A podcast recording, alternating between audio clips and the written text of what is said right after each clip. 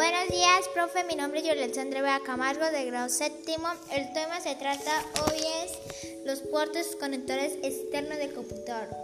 Sobre que es del, área informática. Sobre lo que entendí el tema es alimentación para las tienen tres y se conecta en la fuente. Están son las computadoras de mesa. Tenemos que tener mucho cuidado. Eh, necesitamos que sea el original.